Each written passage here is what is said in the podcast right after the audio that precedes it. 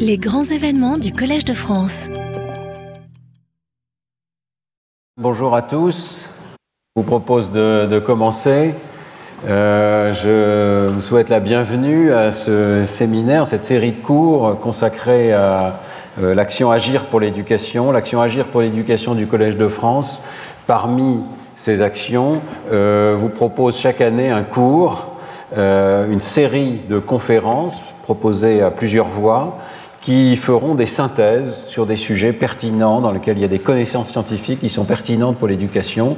Et donc euh, cette année, pour ce, cette première série de cours Agir pour l'éducation, euh, c'est le sujet de la lecture, de son apprentissage, de sa pédagogie, de ses troubles aussi, euh, qui a été choisi. Et donc aujourd'hui, je vais donner le, le, deuxième cours à la suite de celui qui a été donné il y a à peu près un mois par Joe Ziegler. Euh, qui portait sur la psychologie de l'apprentissage de la lecture. Je vais aujourd'hui euh, vous décrire euh, les données dont nous disposons sur la manière dont le cerveau se modifie lorsqu'on apprend à lire.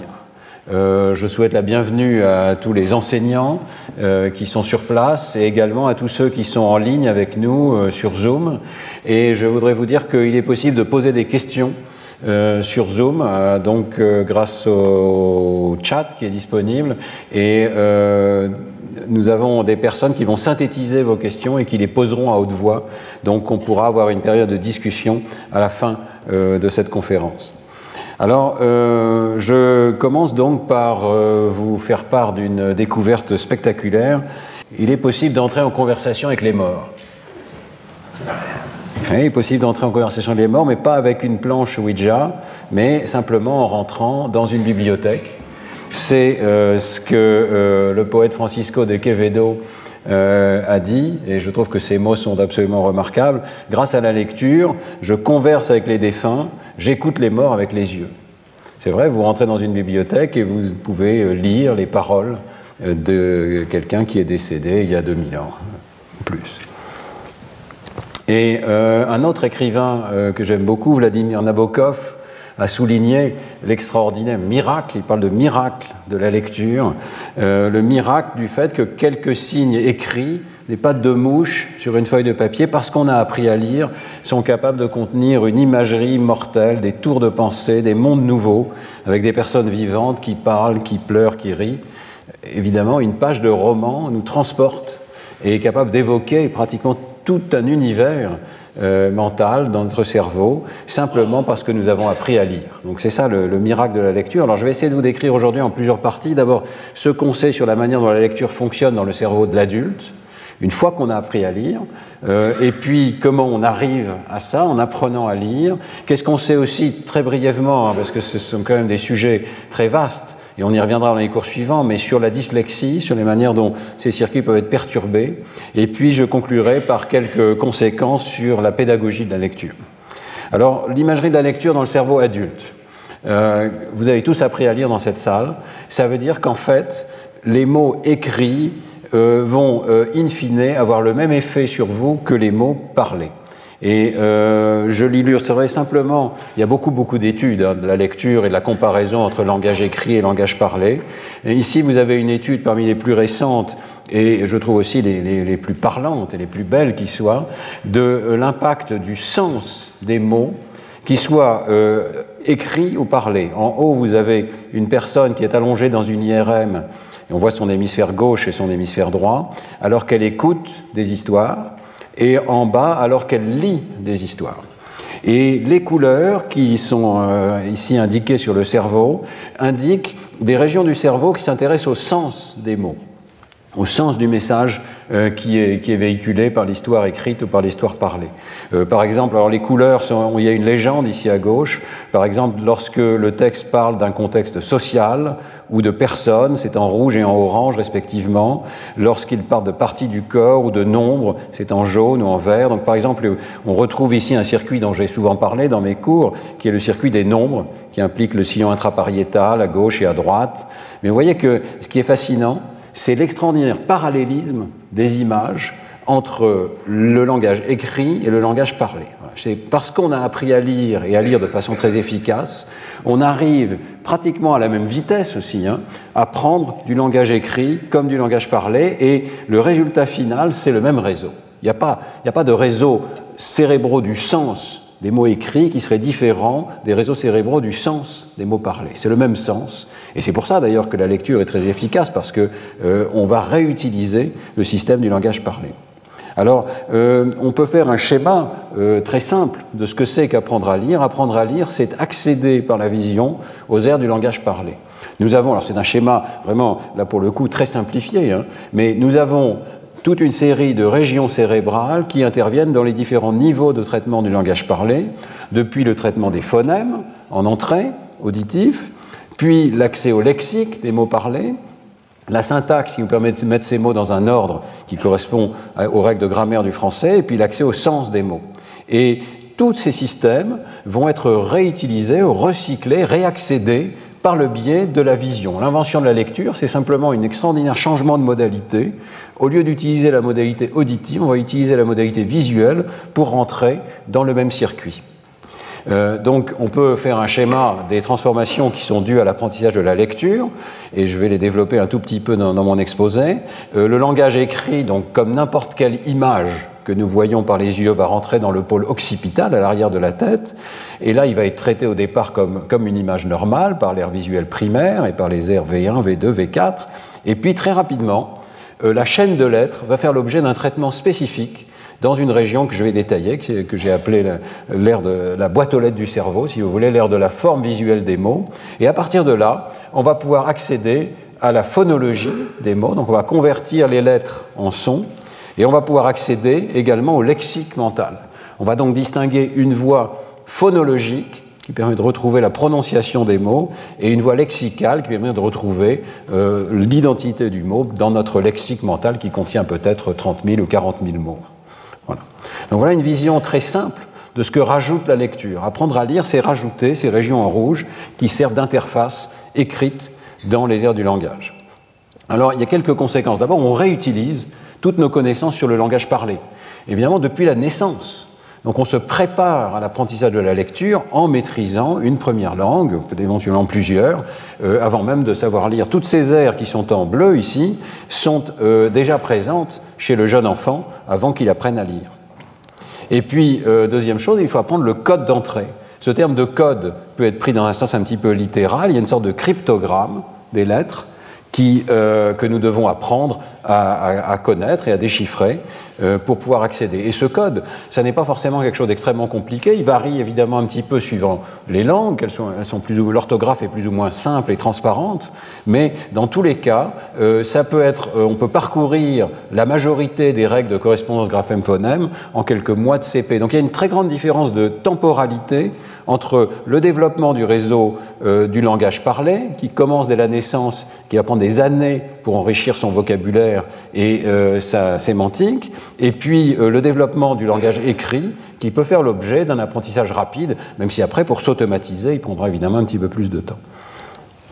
Alors, nous avons mené beaucoup d'études au laboratoire sur euh, l'imagerie cérébrale de la lecture pour essayer de, de voir tout ce que la lecture change dans le cerveau. Et une manière très simple de le faire, c'est de comparer le cerveau de personnes alphabétisées et de personnes qui n'ont pas été alphabétisées. Alors je dis que c'est simple, c'est évidemment des expériences assez complexes malgré tout, parce que nous avons été amenés à recruter plusieurs dizaines de personnes, euh, dont euh, une grande partie, la moitié d'entre elles, n'étaient pas allées à l'école du tout, euh, pour des raisons simplement pas de dyslexie ou de, problèmes de, de, ce type, mais simplement pour des raisons d'environnement, de non-disponibilité de l'école ou d'incapacité de la famille d'envoyer un enfant à l'école. Et donc cette étude nous a permis de faire une sorte de carte sur tout le cerveau des différences qu'il peut y avoir entre des personnes qui ont ou qui n'ont pas appris à lire. Alors ici, je vous montre juste une fraction de ces résultats. On présente donc à des personnes une petite phrase écrite et euh, différents groupes de personnes sont plus ou moins habiles à la lire ou pas. On mesure cela par le nombre de mots qu'elles sont capables de lire par minute. Donc les personnes alphabétisées, euh, comme je pense tous euh, dans, cette salle, vous savez lire plus de 100 mots par minute. Et euh, nous avions aussi des personnes complètement analphabètes qui étaient pratiquement à zéro mot zéro mot par minute. Et puis nous avions aussi des personnes entre les deux, des personnes qui, sans être allées à l'école, avaient réussi euh, à apprendre à lire dans leur quartier avec, avec leur famille et qui pouvaient donc lire des mots à une vitesse moins importante que si elles avaient été alphabétisées dès le départ. Mais euh, donc on trouvait déjà une partie de l'activation cérébrale déjà présente. Donc toutes les régions que vous voyez ici en couleur, sur le cerveau sont des régions qui augmentent leur activité, comme on le voit ici, en proportion du score de lecture, cette vitesse de lecture. Alors qu'est-ce qu'on voit? La première chose qu'on voit, c'est ce réseau du langage parlé dont je vous parlais au départ, donc toutes ces aires ici dans l'hémisphère gauche, le long du sillon temporal supérieur, dans la région qu'on appelle de Broca, également cette région plus dorsale du langage ici, ce sont des régions du langage parlé qui vont être capables de s'activer parce qu'on a appris à lire. Donc plus on a, mieux on a appris à lire, plus elles sont capables de s'activer en réponse à une phrase écrite. C'est simplement l'accès aux aires du langage parlé.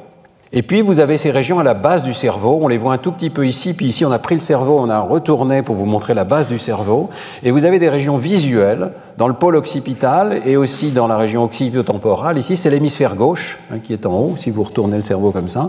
Et vous voyez donc toute une série de régions visuelles qui ont augmenté d'activité dramatiquement parce que vous avez appris à lire. Et euh, ce sont ces régions-là que euh, j'ai appelé la, boîte aux lettres du cerveau. Donc une, une, ère de la forme visuelle des mots, c'est le terme qu'on utilise en anglais, de Visual Word Form Area, qui se spécialise et se met à répondre aux chaînes de lettres. Il y a beaucoup plus de transformations, y compris dans le pôle occipital ici, donc on raffine même le cortex visuel en apprenant à lire, on a une meilleure perception de la forme des lettres, on est capable aussi de lire des lettres euh, qui sont extrêmement petites, donc on a une augmentation de la résolution visuelle, mais je parlerai surtout de cette région ici euh, qui euh, reconnaît les chaînes de lettres. Alors, ce ne sont pas les seules transformations. Si on présente du langage parlé, par exemple des phrases entendues ou des mots entendus ou même des pseudo-mots entendus, on observe aussi cette magnifique corrélation entre le score de lecture et l'activation de cette région qu'on appelle le planum temporale, qui est une région auditive qui code pour les phonèmes du langage. Et vous voyez que donc même l'écoute du langage a été améliorée et raffinée par le fait d'avoir appris à lire. Et euh, nous mettons cela en, lien avec beaucoup de résultats comportementaux qui montrent que la conscience des phonèmes s'améliore quand on apprend à lire. On apprend à mieux reconnaître les phonèmes, à mieux les distinguer entre eux et surtout à pouvoir les isoler les uns des autres. Par exemple, une tâche très classique consiste à demander à des personnes d'enlever le premier phonème d'un mot. Euh, je vous dis Paris et vous devez dire Harry je vous dis Marseille et vous devez dire Arseille, donc vous devez enlever le premier son, eh bien cette tâche n'est possible que si on a appris à lire. Si on n'a pas appris à lire, on n'est pas capable de faire cette tâche. On est capable de faire attention aux syllabes, mais beaucoup moins aux phonèmes. Donc l'attention aux phonèmes, le codage des phonèmes est raffiné et très nettement amélioré. La conscience des phonèmes euh, se développe avec la lecture. Et puis, ce qu'on ne voit pas aussi sur cette image, c'est que nous sommes capables de mesurer les connexions du cerveau avec d'autres méthodes d'imagerie que l'imagerie fonctionnelle. Et euh, nous avons vu que la lecture, le fait d'avoir appris à lire, renforce également les connexions entre régions cérébrales et en particulier des connexions qui sont ici verticales dans la partie arrière de l'hémisphère gauche et qui euh, pourraient donc concerner la mise en liaison de ces deux systèmes. Donc euh, le passage de la reconnaissance des lettres la reconnaissance des phonèmes et la connexion entre les deux. Donc on voit bien le noyau essentiel de la lecture ici, conforme au schéma que je vous ai présenté euh, il y a un instant. Alors, je ne vais pas développer les autres réponses, je vais développer essentiellement ce qui se passe dans cette région de la forme visuelle des mots de l'hémisphère gauche. Ce qu'on appelle donc, euh, j'ai proposé pour simplifier, hein, d'appeler la boîte aux lettres du cerveau, ça correspond à, l'idée que c'est la région qui concentre toutes nos connaissances des lettres. Alors, vous avez tous une région de ce type dans votre cerveau. Il y a des tas de propriétés qui sont extrêmement intéressantes. D'abord, euh, elle est détectable chez tous les lecteurs et située à peu près au même endroit chez tous les lecteurs et dans toutes les cultures que vous, ayez appris à lire de gauche à droite ou de droite à gauche, un alphabet ou des caractères plutôt euh, logographiques, comme en chinois, vous allez faire appel, grosso modo, à quelques millimètres près, à la même région. Elle est située systématiquement entre des régions qui reconnaissent les visages et les objets, et un peu plus loin d'une région qui reconnaît les lieux et les maisons. Vous voyez qu'il y a une sorte de topographie systématique dans le cortex, et le cortex dédie une région bien particulière à la reconnaissance des mots. Euh, elle est spécialisée pour l'écriture que vous savez lire. Ce n'est pas une région qui existe si vous n'avez pas appris à lire, elle va se focaliser sur les lettres ou les caractères que vous avez appris à lire. Donc elle ne répondra pas au caractère chinois si vous n'avez pas appris à, lire le chinois, mais elle répondra à l'alphabet que vous connaissez. Alors nous avons euh, énormément d'études de cette région cérébrale qui soulignent à quel point c'est un peu le nœud de l'apprentissage de la lecture elle et ses connexions. Hein.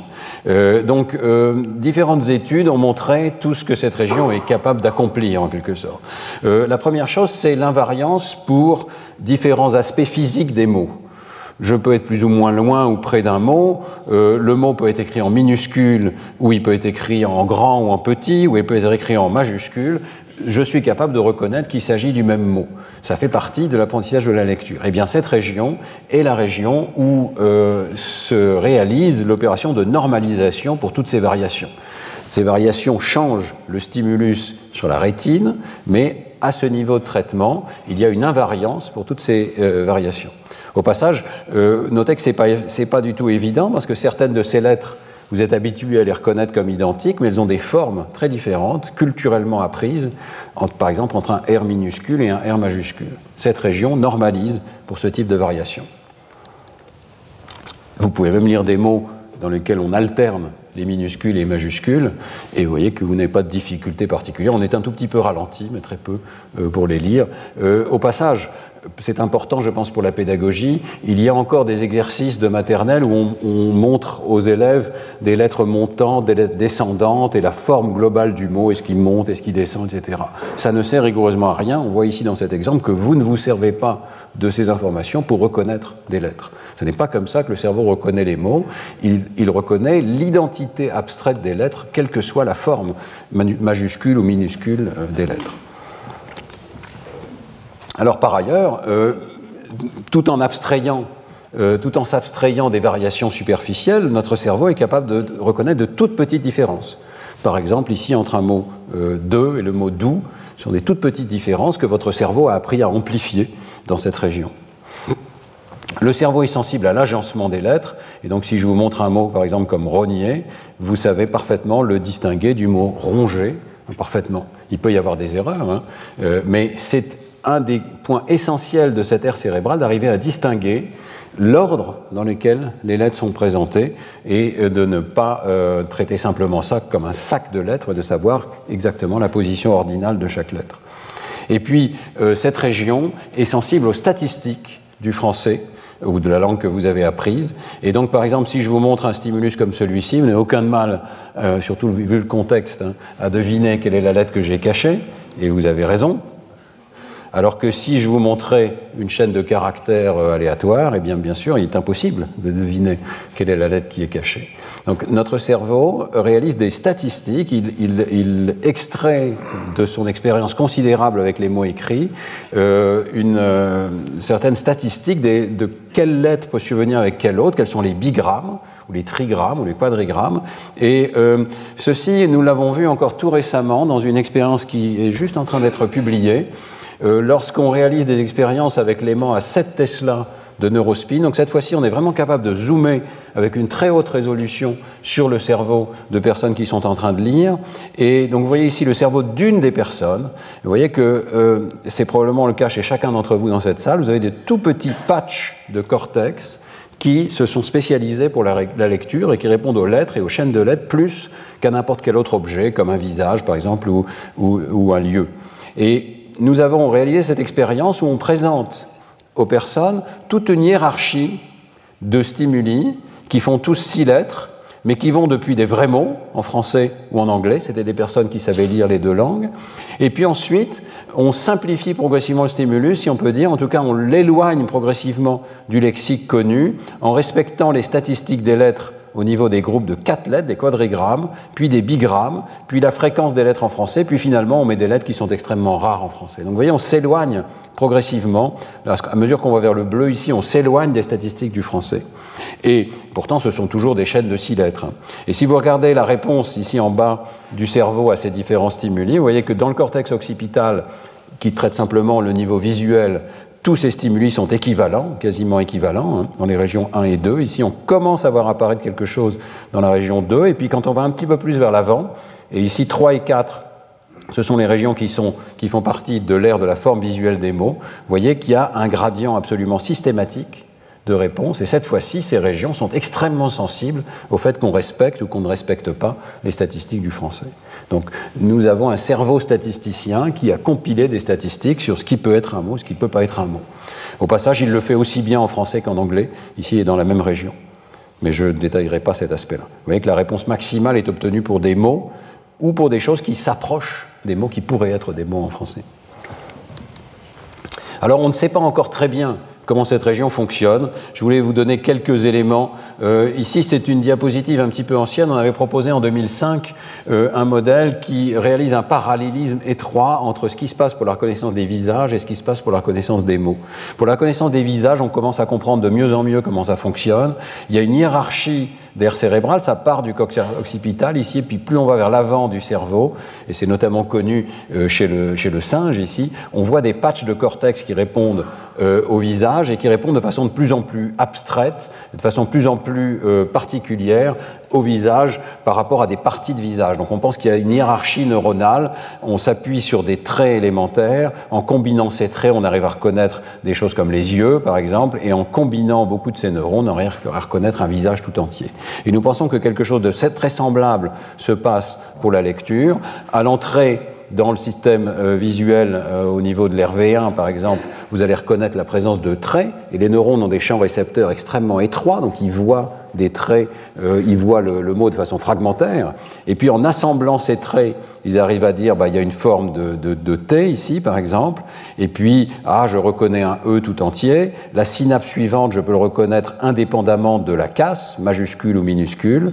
Je peux reconnaître qu'il y a une lettre à gauche d'une autre et je peux reconnaître un mot tout entier. Vous pensez, on, va franchir très rapidement chaque, synapse supplémentaire va prendre à peu près 10 millisecondes, et donc en quelques dizaines de millisecondes, on va passer d'une représentation des traits sur la rétine à une représentation du mot qui a été présenté et qui est invariante pour euh, la casse, par exemple, majuscule ou minuscule. Alors, nous avons pu récemment raffiner ce modèle et nous arrivons à une vision assez précise de ce qui se passe lorsqu'on apprend sur la base de réseaux de neurones artificiels qui sont comme des modèles de ce qui se passe dans le cerveau réel.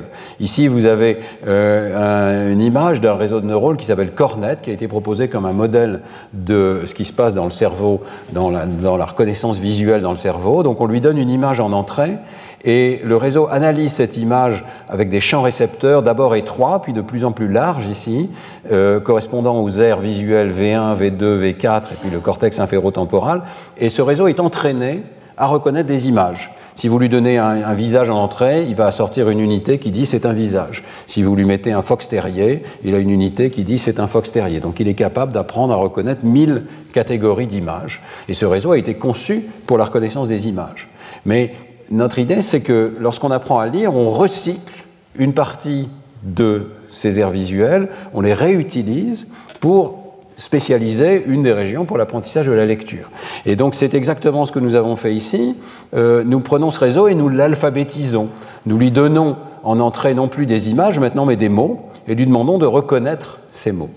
Et euh, il y a mille mots euh, à reconnaître, comme il y a mille images mille types d'images à reconnaître.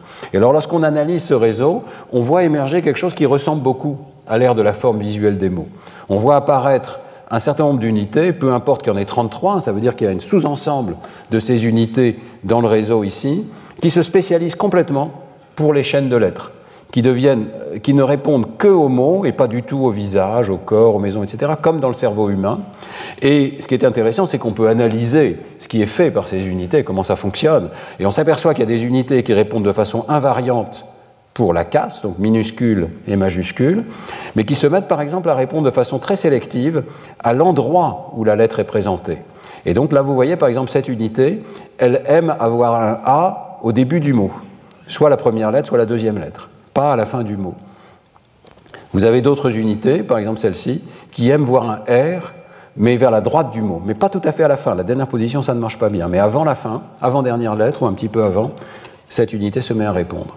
Et donc, en analysant comment ce réseau artificiel fonctionne, nous avons un modèle de ce que nous pensons se passer dans le cerveau. Chaque mot est codé par un, patron de neurones qui s'active. Le mot encre, par exemple, est codé parce qu'il y a un A à gauche, parce qu'il y a un R à droite, mais le mot autre aussi, mais quelques neurones vont distinguer entre ces deux mots. Et euh, donc, euh, on va éviter les confusions entre les mots parce qu'on dédie un certain nombre d'unités à des lettres particulières. Alors, euh, au passage, ça permet d'expliquer pourquoi nous faisons certaines erreurs. Par exemple, le mot badge va être codé par le fait qu'il y a un B à gauche, qu'il y a un A quelque part à gauche, comme cette unité que je viens de vous montrer ici, et puis d'autres neurones qui vont dire il y a un D et un G quelque part à l'intérieur du mot, et puis un E en dernier. Et ce code neural va être pratiquement le même si je vous montre badge et si je vous montre ce mot-là. Vous n'avez peut-être pas vu qu'il y avait une erreur ici. Euh, c'est pas évident de le voir et on fait beaucoup d'erreurs de lecture de ce type-là. Euh, vous avez peut-être en, tête un, un, email fameux où on vous fait lire un texte de l'université de Cambridge dans lequel les lettres sont mélangées à l'intérieur des mots. On arrive à lire ce genre de choses parce qu'en fait, c'est le même genre de code neural interne euh, que nous accédons. Donc on peut expliquer sur la base de ce type de code pourquoi nous arrivons à généraliser et à lire le mot badge même si ces lettres internes sont mélangées, par exemple. Alors c'est un modèle, euh, nous sommes en train de le tester, et je dirais que ça donne une idée assez concrète de ce qui s'est passé avec l'apprentissage de la lecture. Avec l'apprentissage de la lecture, vous aviez un système visuel qui était capable de reconnaître des objets, et vous lui avez appris à reconnaître ces objets particuliers que sont les lettres, de façon invariante pour la casse, et vous avez appris à mettre ces lettres et ces chaînes de lettres en rapport avec les phonèmes et le lexique correspondant. Alors, est-ce qu'on peut tester ça en regardant directement la lecture chez l'enfant? Euh, je remontre ces diapositives pour vous dire que ça fait maintenant pratiquement une quinzaine d'années qu'on arrive très facilement à Neurospin à scanner des enfants d'âge scolaire. Euh, nous avons en particulier une fausse IRM qui permet de les entraîner, de leur montrer ce qui va se passer dans, la vraie IRM, de les protéger du son de l'IRM et euh, donc d'avoir en quelque sorte des, collaborateurs, même s'ils ont 6 ans, hein, qui en fait font tout pour avoir de belles images de leur cerveau en train d'apprendre à lire. Alors, nous avons pu, au fil des années, avec mon épouse Ghislaine, avec beaucoup d'autres collaborateurs, regarder ce qui se passait euh, chez les enfants qui apprennent à lire et vu que cette région, effectivement, apparaît pratiquement dès le moment où on commence à apprendre à lire, dès la première année d'apprentissage. Donc, si vous scannez des enfants de 9 ans, vous trouvez une organisation du système visuel qui est très proche de celle de l'adulte, avec, vous voyez ici, une région qui répond fortement aux mots écrits, juste à côté d'une région qui répond au visage, et d'une autre qui répond au lieu, ici en jaune, d'autres qui répondent au damier, etc.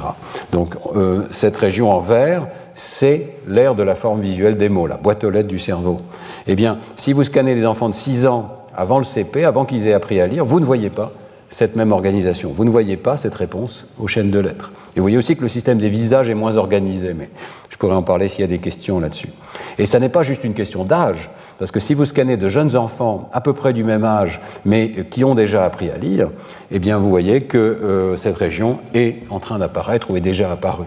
Elle n'a sûrement pas sa fluidité ou son automaticité finale, mais elle apparaît très vite dès que vous apprenez à lire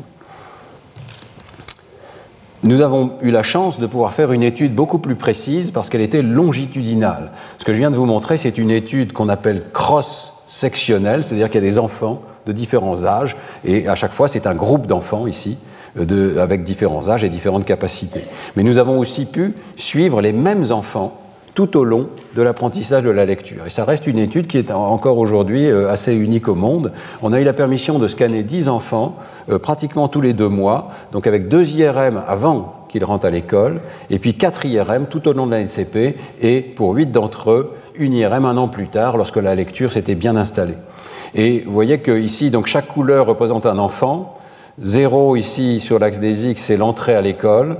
Avec les, les moments avant, avant l'entrée à l'école, ce sont des enfants qui n'avaient pas déjà appris les relations graphème-phonème. Ici, c'est purement du comportement. On mesure combien de relations graphème-phonème ils connaissent, donc le, le son des lettres et des groupes de lettres. Vous voyez que très vite, en début d'école, euh, dès le premier trimestre, ces enfants progressent très rapidement à la connaissance des graphèmes phonèmes, et puis euh, l'affluence, c'est-à-dire le nombre de mots qu'ils sont capables de lire par minute, augmente un peu plus lentement et avec un peu trop de variabilité d'ailleurs entre enfants. Ici, on voit bien qu'il y a des enfants qui, qui, ont un peu plus de mal à suivre que les autres.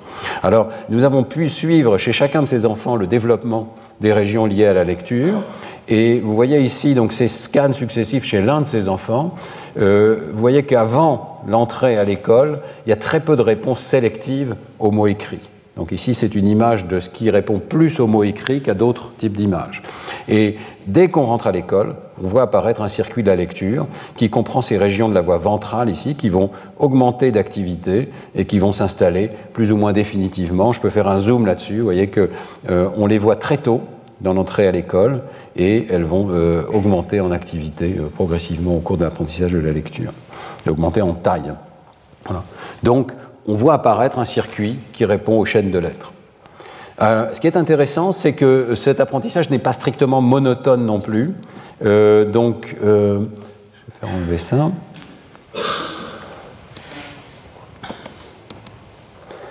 Si vous regardez ce qui se passe donc en fin de maternelle, on n'a pas beaucoup de réponses, ou très peu, ou pas du tout, suivant les sujets, aux chaînes de mots écrits. Dès le CP, on voit apparaître ce réseau, mais on voit aussi apparaître un réseau beaucoup plus vaste, qui comprend des régions préfrontales et pariétales ici.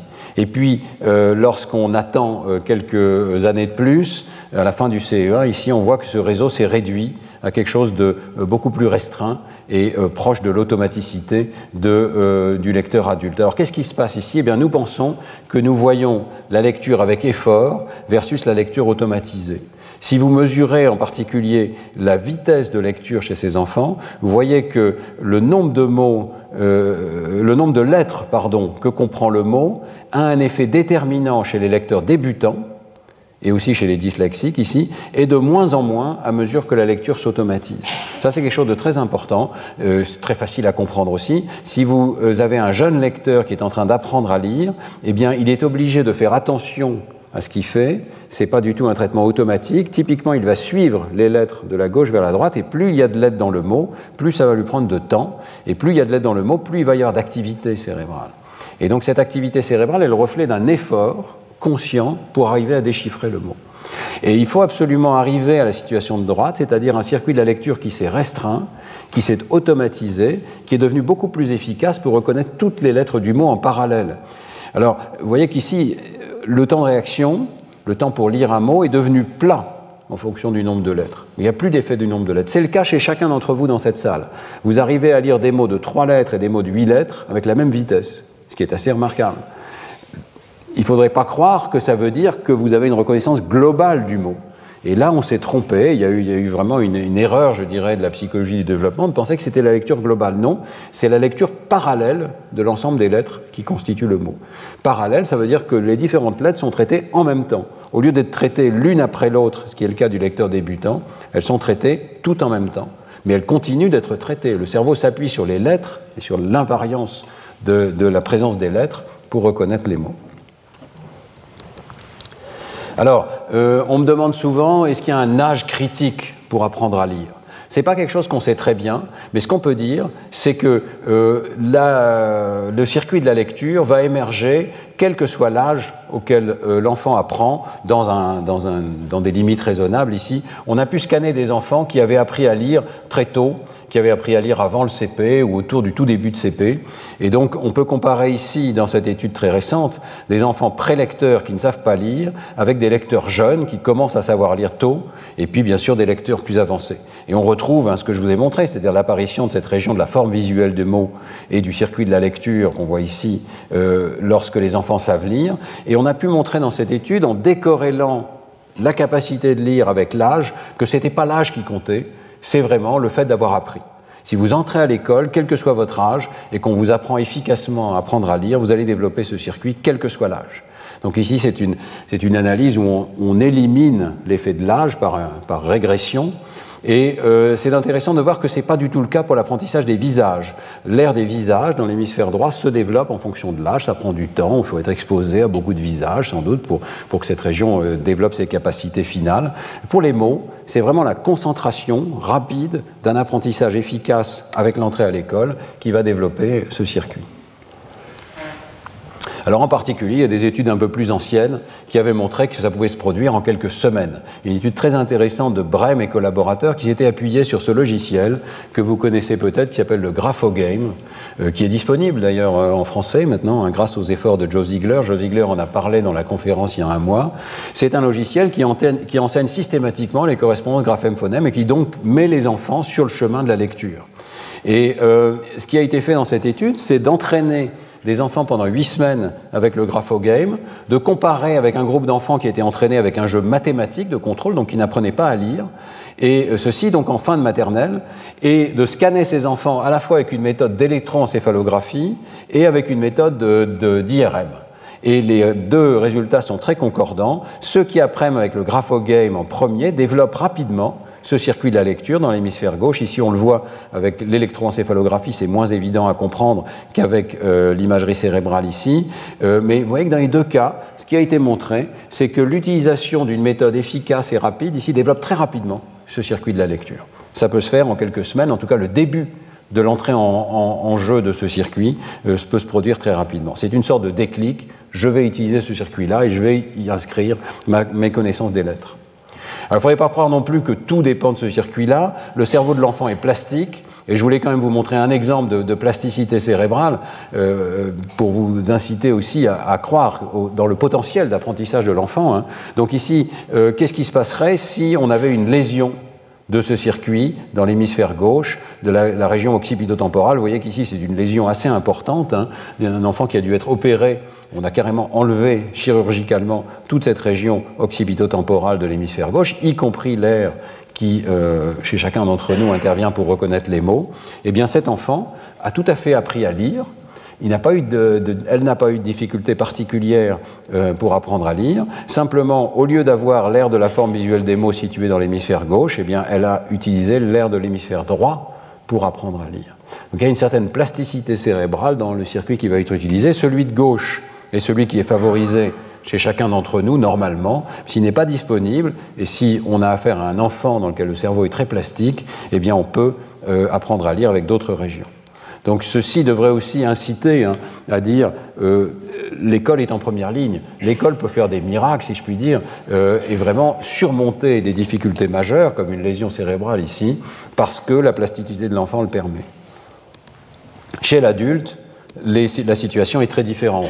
Ici, il s'agit vous voyez, d'une toute petite lésion cérébrale, un petit accident vasculaire cérebral, euh, et, qui a eu extrêmement peu d'impact sur la personne, sauf un symptôme très particulier qu'on appelle alexie pure.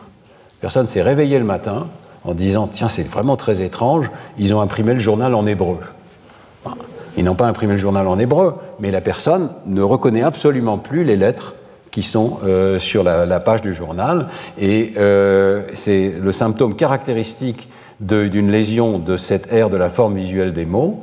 Euh, ici, on voit que c'est la seule chose que la personne a perdue. Hein. Elle avait encore des réponses normales au visage, aux outils ou aux maisons, et elle savait les reconnaître, elle est encore capable de les nommer, etc. Mais pour ce qui est de la reconnaissance des lettres, elle a perdu sélectivement cette voie d'entrée qu'elle avait appris euh, à l'école. Et alors, ce qui est différent avec euh, des personnes euh, adultes de ce genre, c'est que la récupération est extrêmement difficile. Nous avons eu la chance de pouvoir suivre cette personne au fil de plusieurs années de réapprentissage. Elle a réussi à accélérer un petit peu sa reconnaissance des lettres mais elle n'a jamais récupéré une lecture normale, parallèle de toutes les lettres en même temps, et elle n'a jamais récupéré d'air de la forme visuelle des mots. Il n'y a pas une nouvelle région du cerveau qui est apparue pour reprendre cette fonction. Donc euh, c'est aussi un message important, je pense, pour l'école nous profitons à l'école d'une période de plasticité extraordinaire du cerveau. Il y a une fenêtre de plasticité qui s'ouvre avec euh, l'âge très jeune et qui se ferme progressivement aux alentours de la puberté. Nous devons profiter de cette période pour, euh, pour inscrire dans le cerveau un certain nombre de circuits supplémentaires, dont celui de la lecture. Je pense, toujours à ça lorsque euh, on réfléchit à ce qui s'est passé avec le Covid, avec l'épidémie de Covid. Nous avons eu la chance d'avoir une école qui est restée ouverte à peu près tout le temps, avec évidemment une interruption de, quelques mois. Il y a des pays dans le monde où euh, l'école a été fermée pendant un an et demi, un, an, un an et demi, deux ans parfois avec de grandes difficultés pour rouvrir les écoles parce que les parents et les enseignants avaient peur de revenir à l'école. Eh bien, des enfants qui perdent cette opportunité alors que la plasticité n'est pas éternelle dans le cerveau, en tout cas qu'elle diminue, moi je pense c'est une perte d'opportunité absolument terrible, euh, parce que nous avons une fenêtre limitée par la biologie pour l'apprentissage et la modification radicale, disons, de certains de ces circuits. Alors rapidement, on peut expliquer par cette organisation biologique de la lecture dans le cerveau un certain nombre de phénomènes qui sont frappants. Euh, vous avez peut-être eu euh, dans votre entourage, euh, ici c'est un membre de mon laboratoire, des enfants qui écrivent en miroir et qui ne s'aperçoivent même pas qu'ils écrivent en miroir. Donc ici, le, nom de l'enfant, c'est Léon, signé son dessin de la droite vers la gauche. Et on a d'autres exemples ici. J'appelle ça la réinvention du boustrophédon, parce que l'enfant écrit de la gauche vers la droite et de la droite vers la gauche comme il était possible en grec ancien, ce qu'on appelle le boustrophédon, comme va le bœuf pour labourer un champ. Donc c'est Théodore Tivolio Bene. Voilà. Donc euh, c'est frappant. Comment est-ce que c'est possible qu'un enfant sache écrire en miroir, ne s'aperçoive même pas qu'il y a un problème et qu'il fait une erreur, alors que nous, évidemment, nous ne savons pas écrire en miroir? Euh, et puis, est-ce que c'est pas la dyslexie? Les parents, moi c'était mon cas, hein, j'ai eu un enfant qui faisait ça. Euh, est-ce que c'est pas euh, un signe de dyslexie? Bon, c'est pas du tout un signe de dyslexie. C'est une compétence strictement normale de notre cerveau que l'on voit ici, par exemple, lorsqu'on demande aux enfants d'écrire leur prénom à droite de la page. On demande aux enfants d'écrire à côté du point. Alors si le point est à gauche de la, de la page, ils n'ont aucun problème à écrire leur prénom. Ici, si c'est à droite de la page, vous voyez qu'il y, a un problème. Et euh, l'enfant euh, un peu plus âgé, ici, ses deux sœurs, Maggie, a écrit son prénom en commençant un petit peu à gauche, puis en tassant toutes les lettres. On voit bien qu'elle a réussi à se débrouiller. Et puis euh, l'enfant qui a juste un an de moins, ici, la sœur un petit peu plus jeune, elle a juste écrit de la droite vers la gauche. D'accord Et lorsque vous pratiquez ce test, vous voyez que 90% des enfants de 5 ou 6 ans savent écrire de la droite vers la gauche. Donc ce n'est pas un problème, c'est une compétence est une compétence normale du système visuel. Mais alors pourquoi? Eh bien parce que nous héritons de notre évolution un circuit qui nous sert à reconnaître les lettres, mais qui au départ sert à reconnaître les visages et sert à reconnaître les objets, et il possède cette capacité d'invariance en miroir. Donc vous reconnaissez immédiatement qu'il s'agit de la même personne ici, alors que sur votre rétine, ce sont deux images très différentes, mais votre circuit des visages est capable de reconnaître qu'il s'agit de la même personne invariante en miroir. La région occipitale que nous utilisons pour apprendre à reconnaître les lettres est précisément celle où se produit cette généralisation en miroir. C'est connu euh, chez l'animal ici, euh, en particulier ce patch AL comprend des neurones dans lequel on voit des réponses absolument identiques à un profil et à l'autre profil, vous voyez ici, euh, d'une personne. Et puis nous, avec nos méthodes d'imagerie, avec un peu de façon un peu plus grossière, on a pu voir qu'il y avait effectivement un amorçage en miroir pour les images, mais plus pour les mots, exactement dans cette région qui nous sert à apprendre à lire. Donc c'est une propriété normale héritée de notre évolution, mais que nous devons désapprendre lorsque nous apprenons à lire. Lorsque nous reconnaissons que ces mots ou ces pseudomots euh, sont différents, nous avons désappris cette symétrie en miroir. Nous ne voyons même plus qu'il y a une possibilité de symétrie en miroir.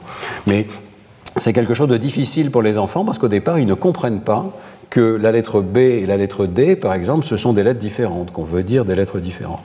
Et une manière de les aider consiste à tracer la lettre avec le doigt, parce que quand on écrit la lettre, évidemment, ce sont des, des patrons moteurs complètement différents pour écrire des lettres en miroir. Donc, N'ayons pas peur de cette symétrie en miroir et on peut comprendre pourquoi elle survient parce que nous sommes en train de réutiliser un circuit euh, ancien qui a cette propriété de, symétrie en miroir. Un bref mot sur la dyslexie maintenant. Euh, le circuit que je viens de vous présenter explique pas mal euh, ce qui se passe chez les enfants dyslexiques. En tout cas, lorsqu'on scanne des enfants dyslexiques, on s'aperçoit que ce circuit de la lecture ne s'est pas mis en place normalement. Et donc, vous voyez ici, la réponse au visage n'est pas complètement normale non plus, mais surtout la réponse aux mots qui est en vert ici, euh, n'est pas apparu normalement chez ces enfants dyslexiques. Et ça crée donc des différences entre les enfants dyslexiques et euh, les enfants euh, qui n'ont pas de problème de lecture, aussi bien dans l'hémisphère gauche pour les mots écrits et à droite pour les visages. Donc il y, a une, organisation du système visuel qui ne s'est pas faite normalement chez les enfants dyslexiques. Et euh, nous avons récemment répliqué euh, ces résultats et montré qu'ils avaient un certain caractère d'universalité. Il y a toute une série de régions cérébrales qui sont sous-activées chez les enfants dyslexiques et nous avons pu le voir à la fois chez des enfants français et chez des enfants chinois. Donc, euh, dans les deux groupes, ce sont les mêmes types d'anomalies qui sont observées. Il y a une hypoactivité de ce circuit normal de la lecture. Il y a donc une corrélation avec le score de lecture. Et cette corrélation, vous voyez, isole non seulement l'aire de la forme visuelle des mots, ici dans la région occipito-temporale ventrale, mais aussi le reste du circuit. Il n'y a pratiquement pas d'effet de langue et au niveau du cerveau entier, il n'y a aucune interaction, presque aucune interaction entre la langue et le trouble de la lecture. Autrement dit, il y a des troubles de la lecture qui viennent d'un déficit quelque part dans ce circuit de la lecture qui vont se révéler de la même manière en Chine ou en France. Alors, euh, comment comprendre ces troubles de lecture? Euh, Il faut faire très attention parce que ce que nous voyons ici, c'est les enfants de 10 ans. il est très difficile de séparer la cause et la conséquence de la dyslexie. Nous voyons des anomalies. Nous voyons que ce circuit ne s'est pas développé normalement. Et c'est clair qu'il y a vraiment un déficit. Mais euh, quelle est la cause et quelle est la conséquence Ça n'est pas toujours facile. Alors, il y aura un exposé dans le cadre de ce cycle de conférences euh, tout entier dédié par le professeur Nama Friedman, dédié euh, aux troubles de la lecture et aux dyslexies. Le point important à retenir, c'est les dyslexies. Il n'y a pas une forme de dyslexie, il y a plusieurs formes de dyslexie qui correspondent au fait qu'il y a une série d'étapes dans le traitement des mots pour accéder à la lecture et que chacune de ces étapes peut être à l'origine de déficits. Il est donc indispensable de faire un bon diagnostic de la nature de la dyslexie parce que ça va avoir des conséquences très différentes sur la prise en charge de ces enfants. Alors, de façon très schématique, ça peut être la représentation des phonèmes qui est anormale. Les enfants n'entendent pas bien les phonèmes, et ça cause des difficultés évidemment pour développer la lecture dans un système alphabétique comme le nôtre. Et en particulier, ce qu'on appelle le buffer phonologique, c'est-à-dire la mémoire phonologique, peut être déficitaire. C'est à l'origine de certains troubles de lecture. Il peut aussi y avoir des troubles de conversion graphème-phonème, c'est-à-dire le passage des lettres au son. Et si vous n'avez pas bien appris, en particulier, là c'est difficile de faire la part entre la dyslexie et les troubles de le, moins bon apprentissage, si on peut dire. Si vous n'avez pas bien appris les correspondances graphème-phonème, vous allez avoir des difficultés. Mais on a découvert aussi qu'au niveau de cette boîte aux lettres du cerveau, il pouvait y avoir des formes de dyslexie euh, qui, qui, survenaient effectivement au niveau du codage visuel des lettres. Alors Nama développera euh, ce point, mais très rapidement, on distingue deux grands types de dyslexie visuelle qui peuvent s'expliquer par le code neural dont je vous parlais tout à l'heure. D'abord, il est possible que le code neural ne soit pas assez précis. Et donc, vous avez un certain nombre d'enfants qui font des transpositions de lettres. Je vous montrais tout à l'heure rogner et ronger. Ici, vous avez frime et firme. Il y a des enfants qui n'arrivent pas à faire la distinction entre ces mots-là, qui ont un problème de position des lettres. Euh, et euh, dans ce cas-là, il y a une solution assez simple qui a été trouvée, Nama a exploré ça, qui consiste à espacer les lettres et surtout à faire tracer du doigt les lettres. Le fait d'utiliser le doigt pour bien séparer la position des lettres aide énormément ces enfants-là. Mais il ne faut pas confondre cette dyslexie avec un autre type de dyslexie qui survient également au niveau euh, de, euh, de, la vision, mais qui consiste à sélectionner un mot parmi plusieurs. Lorsque vous lisez, en ce moment, là, vous lisez ces mots, il y a quelque chose qui se produit que j'ai essayé de simuler ici par le niveau de gris, c'est que vous isolez un mot, et pendant que vous lisez celui-ci, vous arrivez à éteindre les autres avec votre attention. Vous arrivez à faire attention sélectivement à un mot et ne pas laisser rentrer les autres. Eh bien, ces enfants-là euh, ont des difficultés exactement avec cette étape-là. Et lorsque vous leur faites lire des paires de mots, par exemple père, foire, ils vont parfois dire faire, poire. C'est une erreur très particulière où les lettres du deuxième mot ont migré vers le premier, euh, ou l'inverse, et ont conservé leur position. Donc le F est resté en premier, le O est resté en second, mais euh, les lettres se sont mélangées entre les deux mots. Et là, il y a une solution très simple qui consiste à donner une fenêtre à l'enfant pour isoler un des mots et empêcher les autres mots de rentrer. Ce que nous faisons, nous, avec notre attention, ces enfants-là sont aidés par le fait de le faire au niveau physique, par une fenêtre sur le mot. Donc, être attentif au fait que chacune des étapes de ce circuit cérébral peut mal se développer et essayer de diagnostiquer précisément. Il suffit de regarder quel genre d'erreurs font les enfants. Hein. Euh, et nous proposons dans le laboratoire, et nous allons bientôt rendre public, un test qu'on appelle le test du Malabi, qui permet très précisément de dire de quelle sorte d'erreur il s'agit euh, chez les enfants. Voilà. Alors je termine par de recommandations pédagogiques qui sont appuyées sur ces données, et puis ensuite je, je prendrai vos questions. Donc premier point, il y a vraiment la nécessité de bien comprendre euh, dans quel ordre se produisent ces transformations liées à la lecture. Je vous ai parlé d'un circuit très particulier qui développe une reconnaissance des lettres, les graphèmes, et qui les convertit en phonèmes. Et c'est le nœud de la lecture. C'est ça qui change principalement lorsqu'on apprend à lire. C'est le décryptage ou le décodage sériel, au départ avec effort, comme je vous l'ai montré. Hein. Euh, on analyse chaque lettre de chaque mot, on les convertit une par une en son, on écoute ce qu'on a dans la tête, et parce qu'on entend, entre guillemets, dans sa tête les phonèmes, si on connaît le mot en question, on peut accéder à son lexique. C'est ce qu'on appelle la voix indirecte, parce que c'est un circuit un peu détourné quelque part, il faut faire sonner le mot dans sa tête pour arriver à comprendre de quel mot il s'agit. Mais c'est indispensable, c'est comme ça que ça démarre chez tous les enfants. Et euh, ça ne démarre pas automatiquement chez les enfants. Il ne faut pas juste exposer les enfants à la lecture, il faut vraiment enseigner explicitement comment ça fonctionne, en enseignant explicitement les correspondances graphèmes-phonèmes. C'est ce qui a été dit par Joe Ziegler il y a un mois. Avec l'automatisation, avec la lecture, la lecture va s'automatiser, et c'est ce que j'ai représenté par ces flèches vertes ici. Elle va devenir parallèle, c'est-à-dire que toutes les lettres vont être traitées simultanément, et elles vont permettre d'accéder beaucoup plus rapidement au lexique et au sens. Et c'est ça qui fait un lecteur expert. C'est un lecteur qui a automatisé la reconnaissance des lettres en parallèle pour accéder directement au lexique. C'est ce qu'on appelle la voie directe, la voie lexicale. Mais l'enseignant doit se focaliser sur la voie jaune, parce que comme il a été dit par Joe Ziegler la semaine dernière, la voie verte va se développer automatiquement avec la lecture, c'est ce qu'on appelle l'auto-apprentissage l'enfant qui arrive à décoder un mot va automatiquement pouvoir s'entraîner à la voix verte. Il n'a pas besoin d'un enseignant extérieur pour ça, il est son propre enseignant, si vous voulez. Encore faut-il qu'il ait appris à décoder par la voix jaune, et c'est pour ça qu'on insiste autant sur le décodage. Vous voyez que dans les deux cas, ça arrive au sens. Hein. Donc ce n'est pas une question de compréhension, tout ceci c'est dans le but de la compréhension, mais le décodage est indispensable pour accéder à la compréhension. Alors, euh, un point essentiel, c'est euh, l'attention. J'en ai déjà parlé un tout petit peu. J'ai déjà expliqué hein, que c'est un des piliers de l'apprentissage. Quand l'attention est mal orientée, on ne voit rien, on ne perçoit rien. L'attention peut nous empêcher de voir. Et par exemple, ici, vous voyez clairement le dragon, n'est-ce pas? Le dragon chinois, c'est très clair. Je pense que vous voyez euh, griffes ici, il y en a cinq. Est-ce que vous avez vu le personnage? Oui Vous le voyez maintenant? Voilà, il est là. C'est un artiste chinois qui est remarquable, qui se peint lui-même pour se fondre dans le paysage. Mais voyez que l'orientation de l'attention vous empêche de le voir, parce que je vous ai dit de regarder le dragon, ou au contraire vous permet de le voir. D'accord? Alors, cette orientation de l'attention joue un rôle clé dans l'apprentissage de la lecture. Il y a une expérience euh, que je cite toujours, une série d'expériences en fait qui ont été réalisées par Bruce McCandless et ses collègues, euh, qui consiste à, manipuler l'attention dans l'apprentissage d'un système orthographique nouveau. Comme c'est chez l'adulte, on leur enseigne un système qui a été inventé ici, on leur dit vous allez apprendre à lire des mots, et voilà des mots. Et la moitié des sujets, on leur dit, regardez, c'est un peu comme un caractère chinois. Euh, ce mot-là, par exemple, c'est le mot fog.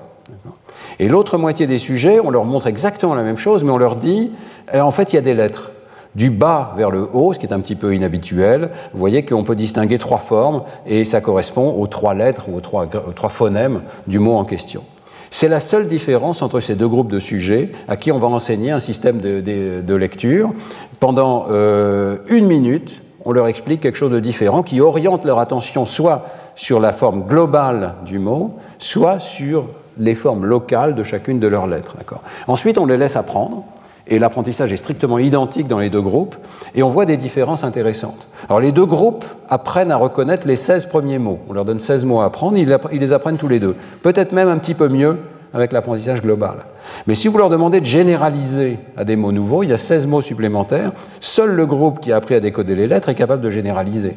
Celui-ci n'arrive absolument pas, il est pratiquement au niveau du hasard ici, parce qu'il n'a pas découvert tout seul qu'il y a une présence de lettres. Et pourquoi n'a-t-il pas découvert tout seul qu'il y a une présence de lettres Parce qu'il a utilisé un circuit de l'hémisphère droit. Il n'a pas du tout utilisé la voie normale de l'hémisphère gauche et l'air de la forme visuelle des mots pour son apprentissage, comme le groupe local ici.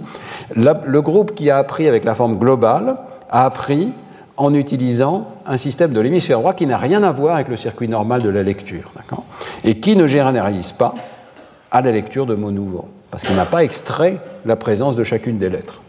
Donc que retenir de cet exemple? D'abord que l'orientation de l'attention est absolument essentielle, que si vous utilisez une méthode globale en présentant des mots tout entiers, eh bien vous n'enseignez pas comment fonctionne la lecture, vous n'enseignez pas le bon circuit de la lecture, et vous n'allez pas avoir des enfants qui sont capables de généraliser à des mots nouveaux. Ça va se comporter un petit peu comme du chinois.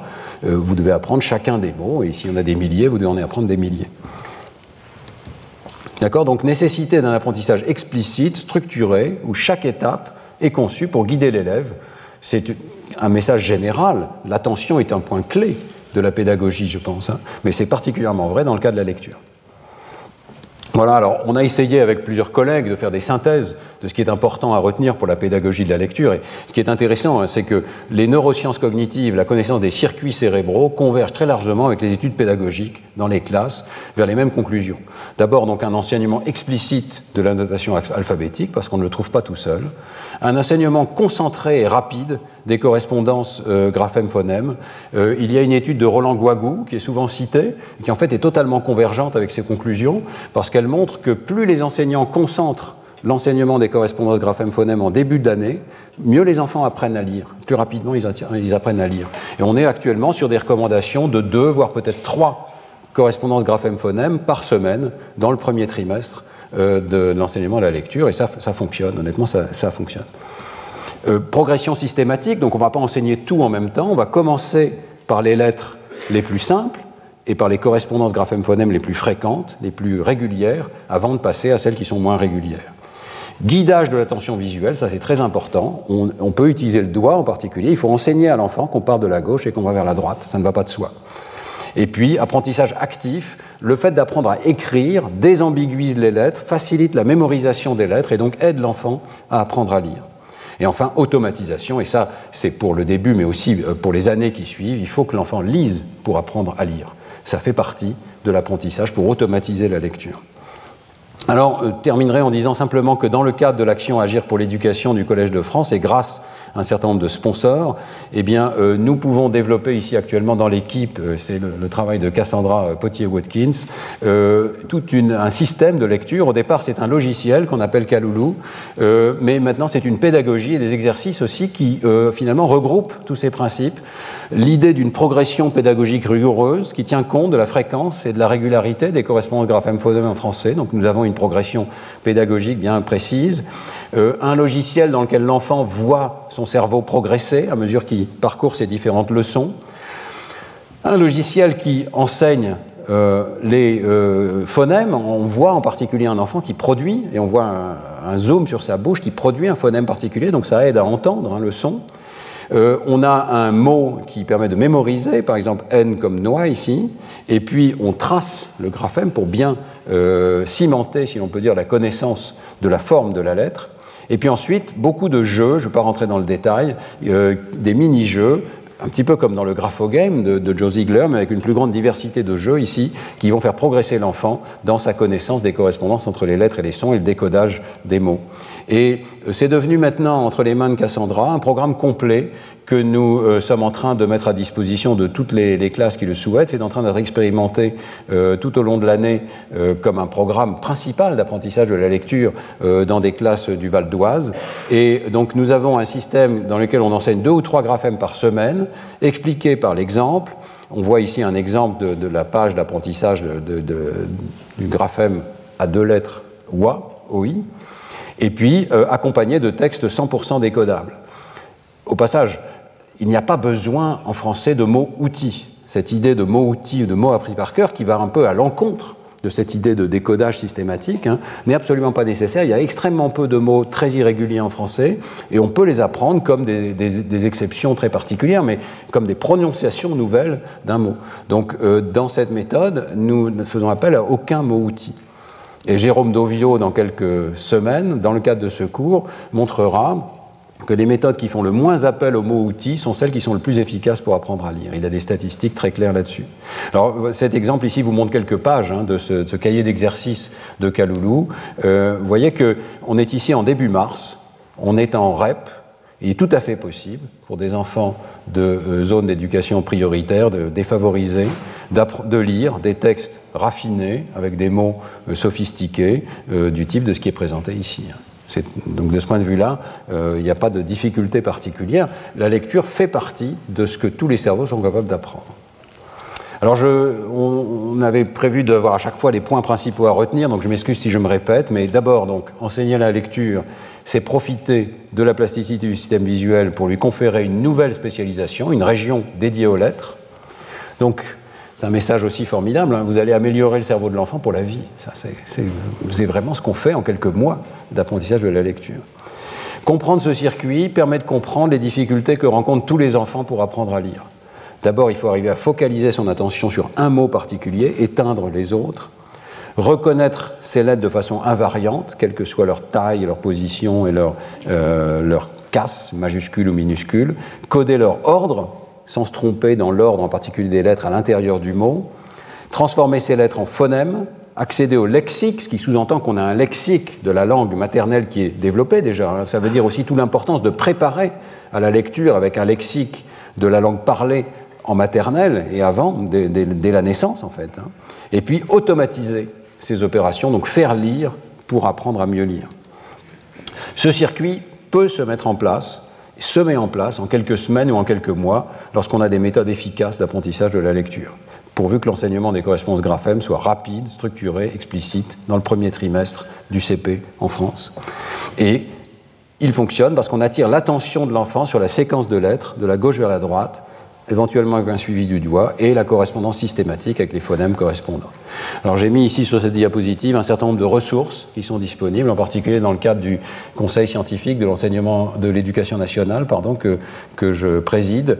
Euh, nous avons publié plusieurs documents, et notamment le, tout dernier, ici Apprendre à lire, du décodage à la compréhension, sous la plume de Liliane Springer-Charol et Johannes Ziegler, qui fait le point sur euh, la manière dont ces transformations peuvent se produire et les pédagogies qui fonctionnent. Et il y a plusieurs vidéos euh, notamment de Fred ici, qui sont disponibles pour aider à, à, faire passer ce message. Voilà. Je vous remercie de votre attention et j'attends vos questions. Retrouvez tous les contenus du Collège de France sur www.colège-2-france.fr.